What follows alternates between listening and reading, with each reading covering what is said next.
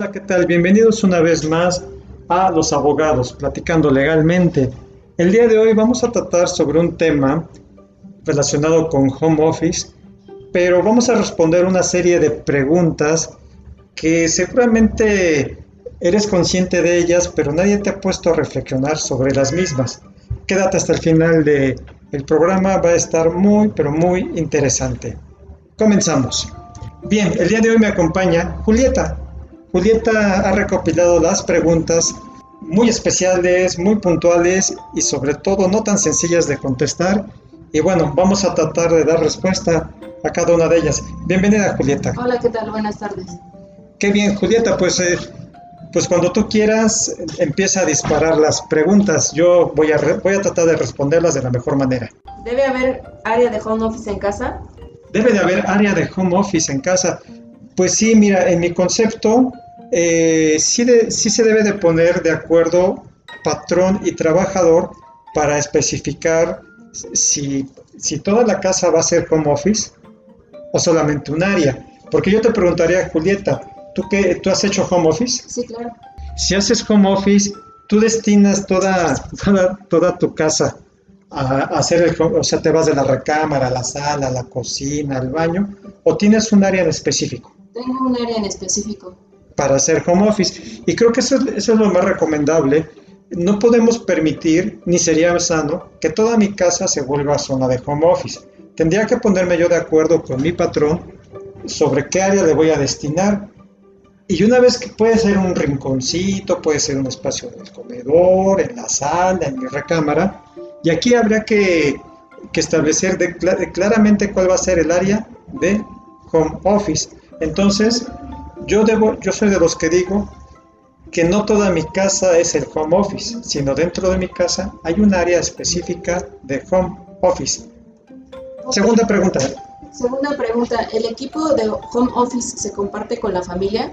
Ah, muy buena pregunta. Esta es una excelente pregunta, porque ahora lo que se está viviendo es que en casa, pues por ahí se tenía una computadora, eh, un equipo de cómputo eh, que es propiedad de la casa, que se compartía pues, entre los hijos, la pareja, todos los que integran el núcleo familiar, pero con, la, con el home office, ¿qué está pasando con ese equipo? Pues ese equipo está siendo compartido por toda la familia y pues de momento se utiliza para conectarse a, los enlaces de las clases, pero pues de momento lo toman en casa para desahogar trabajo. Y entonces, ¿qué sucede? Que el equipo de casa se está compartiendo para hacer home office. Pero también viene algo, y no sé si lo has pensado Julieta y todos los que nos están escuchando, que tampoco se debería de compartir el equipo de trabajo para las tareas de la casa. Creo que es importante hacer una división entre lo que es equipo de la casa y no se va a emplear para home office y lo que es equipo de trabajo y no se va a emplear para tareas de la casa. Entonces, contestando a tu pregunta, tu pregunta nos dices si el equipo de home office se comparte con la familia. Yo digo que no, pero tampoco el equipo de la, de la familia se debe compartir para realizar la tarea en casa. Listo. Ok, pregunta 3. ¿Los accidentes son en toda la casa? Los accidentes, me imagino que te refieres a los accidentes de trabajo. Con esto regreso a la primera pregunta. Que, a ver, dime una cosa, Julieta, y si es cierto o no. Cuando estás haciendo home office, ¿te quedas las ocho horas sentada frente a tu computadora o de momento te paras y echas una carga de ropa a la lavadora y de momento vas y cocinas y haces muchas actividades de casa, ¿cierto o no? Sí, definitivamente sí aplico la de me muevo por el café o, o hasta la carga de la ropa. Sí, o, o, le das de comer al perro, a los gatos, según sea el caso. Vamos a, vamos a reflexionar. Imaginemos que estoy haciendo home office y de momento me voy a la cocina y empiezo a preparar la comida y me corto un dedo o me, o me quemo. ¿Fue accidente de trabajo o no fue accidente de trabajo? Es una muy buena pregunta y duda más bien para los trabajadores. Por eso, si establecimos un área de home office, decimos, mira, vas en aquel rinconcito. Y bueno, pues mientras estés en, el área de home office, en mi concepto, y recuerden que eso es yo lo digo a título personal, no hay, no hay mucho regulado, no hay mucho legislado, pero si estoy en, la esquina de home office y de momento pues ahí me lastimo, pues yo podría interpretar que sí es una laboral. Pero si estoy compartiendo mi actividad de trabajo con mi actividad de casa y con mi mente no podría estar en dos partes, no podría estar pensando en la reunión y a la vez que estoy cocinando, pues entonces ya podría ser que no sea accidente de trabajo. Entonces, respondiendo a tu pregunta, que en la que me dices que si los accidentes de trabajo son en toda la casa, no, yo pienso que los accidentes de trabajo se darían en el área de home office y por eso hay que definirla con el patrón. Vamos a la siguiente pregunta. Este, nos dicen home office significa turno de 24 por 7. Uy, excelente la pregunta. Y yo te preguntaría, Julieta, a ver, sinceramente, quiero que me respondas muy sinceramente para después yo darte mi opinión. Me imagino que antes de la pandemia tú cubrías un horario de trabajo en tu empleo. Sí, así es. ¿Cuántas horas trabajabas al día? Nueve horas. Nueve horas. ¿Cuánto tiempo tardabas en, llegar de, tu casa a tu trabajo? Una hora más o menos. Ahí van diez horas que estás dedicando. ¿Y cuánto tiempo tardabas en regresar de tu trabajo a tu casa? Estás hablando que entonces tú estabas dedicando a las tareas del, del trabajo entre 10 y 11 horas diarias quizás 12 incluyendo los traslados. Sí. Y cuando tú terminabas tu trabajo, pues no sé, sales 5 o 6 de la tarde, pues tienes que trasladarte y tardas mucho en llegar. Y no te puedes ocupar de nada de tu casa. Hoy en día seguramente tu, tu jefe te ha de hablar 8 o 9 de la noche. Sí. ¿Y tú qué piensas? ¿Te cae bien o te cae mal? La verdad no, o sea, sí es un poco incómodo esas horas. No, o sea, como que no te gusta. No. No, o sea, dices, qué, qué horror. Ahora yo te preguntaría, Julieta, ¿tú qué prefieres? ¿Cubrir nueve horas, ocho o nueve horas diarias de trabajo con los tiempos de traslado y que tu jefe no te moleste una vez que salgas de, tu trabajo? O bien, imagínate, hoy terminas tu jornada de, de trabajo a las 6 de la tarde y estás a 30 segundos de tu cocina. Eso sí, cambio de ello, tu jefe pues también pues, te, va, te va a estar hablando a deshoras. Se perdió un poquito esa, esa idea de la jornada de 8 horas o 9 horas diarias, pero a cambio de ello te están dando la posibilidad de que ya no te traslades, de que todo el tiempo estés en tu casa o en el lugar que tú decidas. ¿Qué prefieres? Pues quedarme en casa, trabajar ahí para... aún de que tu jefe te hable a deshoras. No, no me importaría porque así tengo tiempo para dedicarme a mi hija ese es mi punto aquí. Sí, entonces, eh, home office en principio no, no significa jornadas 24 horas diarias, 7 días a la semana. Definitivamente hay que cumplir un horario de trabajo, pero, tampoco, pero es innegable que también el trabajador al estar en su casa aprovecha mejor su tiempo para dedicarlo a actividades propias de la casa y personales. Entonces aquí habría que ponderar, ¿no? Habría que tratar de establecer de la mejor manera los horarios, y los momentos. Pero pues también si tu patrón te dice, oye, pues te voy a hablar a las 8 de la noche, y si no lo aceptas, pues regresa a hacer trabajo presencial. Y si regresas a hacer trabajo presencial, pues el todo el tiempo que estás en, en, la empresa ya no lo puedes dedicar a labores de la casa.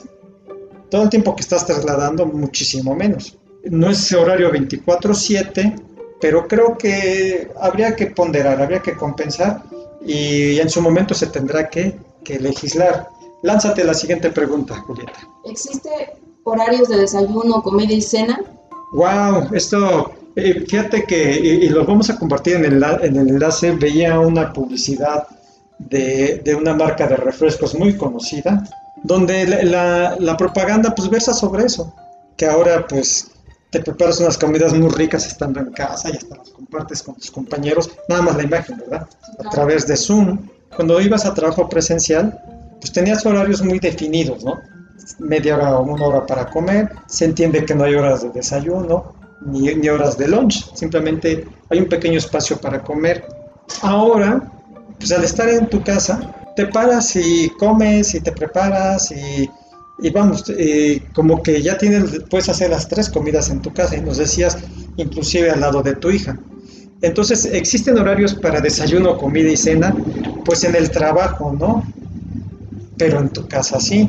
Creo que aquí habría que ser prudentes que cuando nos conectamos en trabajo en línea, eh, muy prudentes y fijar reglas de no estar comiendo, no tener la torta y el refresco ahí junto a la transmisión. De hecho, recuerdo eh, hace algunas semanas un señor, creo que es diputado, y está discutiendo con su pareja y que dice que enseña mucha pierna, pero pues el señor se ve desagradable comiéndose creo que una costilla. Y eso no lo vas a hacer en el trabajo, no vas a estar platicando con tu jefe y comiéndote una costilla o, una torta. Pues tampoco hay que hacerlo en las videoconferencias. Y pues por lo demás creo que entra un poco al criterio y discreción del trabajador y sobre todo que se fijen ciertas normas básicas. Siguiente pregunta. Finalmente, ¿hay hora feliz en el home office? Hora feliz, o sea que si me puedo echar una chela ahí entre, dentro de la jornada. Sí, A ver, yo te pregunto, Julieta, cuando tú estabas laborando, ¿te dejaban beber dentro de tu horario de trabajo? No. Pues aquí creo que es un tema, es un gran tema, porque pues cuando, vamos, cuando íbamos a, a trabajo presencial, lo que tomábamos era café o té, mucho café, mucho té o, agua, según sea el gusto. Pero ahora, ¿cómo se controla que se pueda tomar o no una bebida alcohólica haciendo home office? Entonces, no es que haya, no es que ahora se permita la hora feliz, porque a lo mejor tienes dos chelas en el refri y dices, mira mi hora feliz, limoncito, salsa valentina, Maggi y una rica michelada con un con un vaso escarchado. Creo que es un tema, al igual que todos los que hemos estado manejando, que no hemos considerado. Si le preguntáramos hoy a los abogados, ¿qué nos dirían? Tomar bebidas embriagantes en horas de trabajo puede ser causa de, de rescisión de la relación de trabajo, despido justificado. Pero ¿cómo controlo que en tu casa te estés echando una rica cerveza? Yo te diría que en, en principio no está permitido, pero lo difícil sería, sería controlarlo. Y me decías que de tu parte ya eran todas las preguntas, Julieta, pero yo tengo una pregunta para ti, una pregunta no solamente para ti, sino para todos los que nos escuchan. ¿Ya estás lista para la pregunta? Sí, ya estoy lista. ¿Tú permitirías que tu patrón ponga una cámara dentro de tu casa para que te vigile de cómo trabajas? No, no estoy de acuerdo. O sea, bajo ninguna circunstancia tú lo permitirías. No, no lo permitiría. Y si te dijera que ya lo hizo, ¿qué me responderías? La ignorancia, que me despeje la duda entonces. Pues fíjate que ya, ya lo hizo. ¿Por qué?